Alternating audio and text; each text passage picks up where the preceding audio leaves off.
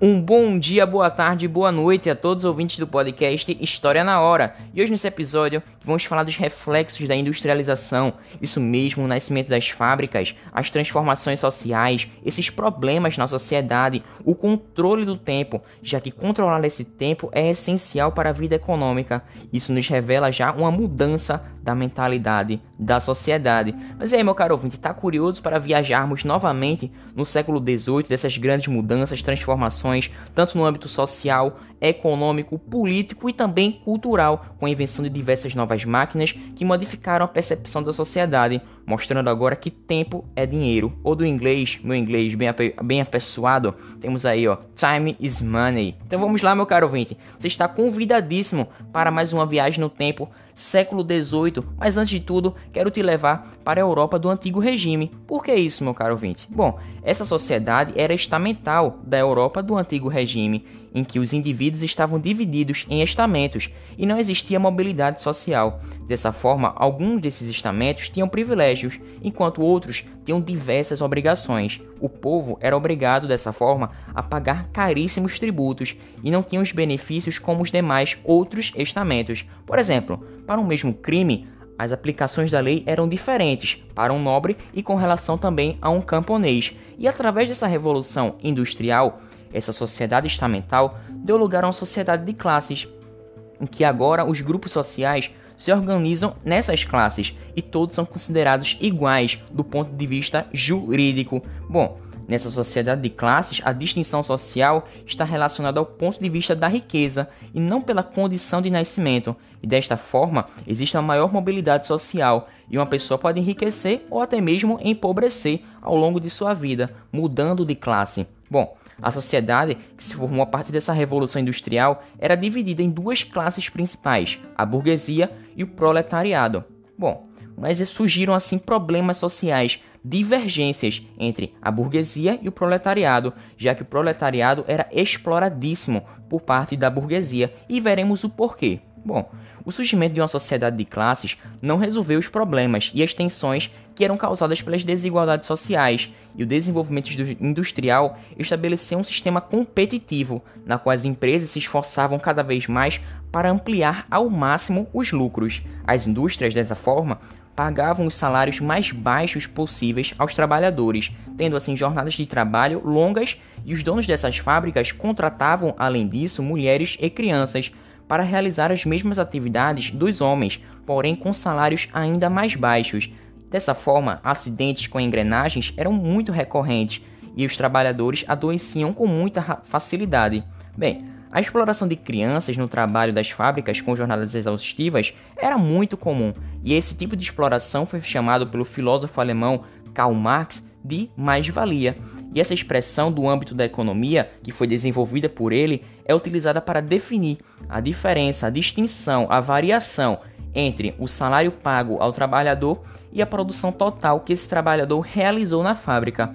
Dessa forma, para o trabalhador, isso significa que ele produziu mais do que, mais do que recebeu, e isso agrava cada vez mais a desigualdade social. Bom, podemos dizer também que os aluguéis eram muito altos e as habitações populares muito precárias, feitas assim com materiais de baixíssima qualidade. Podemos perceber também que no século XVI, note que eu voltei um pouco no tempo, a visão com relação à passagem do tempo começou a se ligar à utilidade do trabalho. E foi nesse contexto que surgiu, por exemplo, uma visão comum de que o tempo é dinheiro. Bom, o relógio mecânico foi criado no século XIII e ele deixou de ser utilizado apenas para controlar as orações diárias dos monges, ou seja, saiu de um contexto religioso e passou a fazer parte dos acessórios básicos dos indivíduos, já que ele ditava uma rigorosa disciplina ao trabalho. Bom, os trabalhadores começaram a cumprir jornadas de trabalho cujo tempo era controlado de maneira rigorosa. E aos poucos, outras instituições também começaram a seguir esse mesmo ritmo de controle adotado nas fábricas. Por exemplo, as escolas começaram a organizar a rotina dos estudantes de maneira mais cuidadosa, mais delicada, dividindo o tempo das aulas e das atividades. Um outro segmento que adotou esse controle do tempo foi justamente a área militar, as Forças Armadas, que passaram assim a ter treinamentos eficientes e com base na realização de muitas tarefas no menor intervalo de tempo possível. Dessa forma, controlar o tempo se tornou essencial para a vida econômica, revelando uma mudança da mentalidade da sociedade.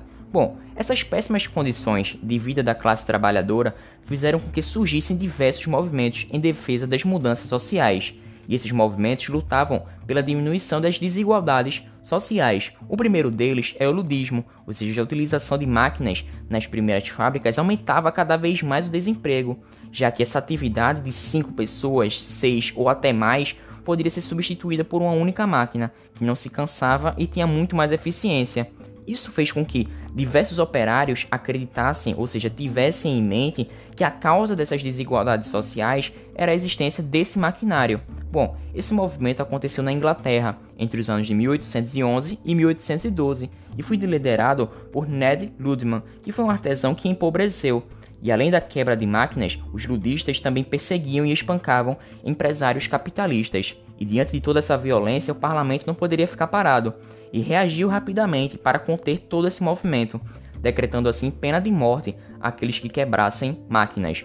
O segundo movimento é o cartismo. Ele vai justamente na ideia de que a constatação da luta não deveria ser contra as máquinas, mas sim contra o sistema que as criou. E dessa forma surge o movimento cartista, ou também chamado de cartismo, que se desenvolveu na Inglaterra no ano de 1832. Dessa forma, os cartistas defendiam suas ideias em um documento que foi enviado ao parlamento britânico, chamado de Carta ao Povo. E dentre as reivindicações nessa carta ao povo, podemos perceber o sufrágio universal masculino, igualdade de direitos, um voto secreto, legislaturas anuais, abolição do censo eleitoral e também a remuneração dos parlamentares. Podemos perceber dessa forma que o movimento visava garantir cada vez mais direitos políticos aos trabalhadores, que era visto como uma forma de criar leis que garantissem esses direitos e combatessem essas desigualdades sociais. E dessa forma, existiam membros mais radicais do grupo que defendiam também melhores salários, diminuição das horas de trabalho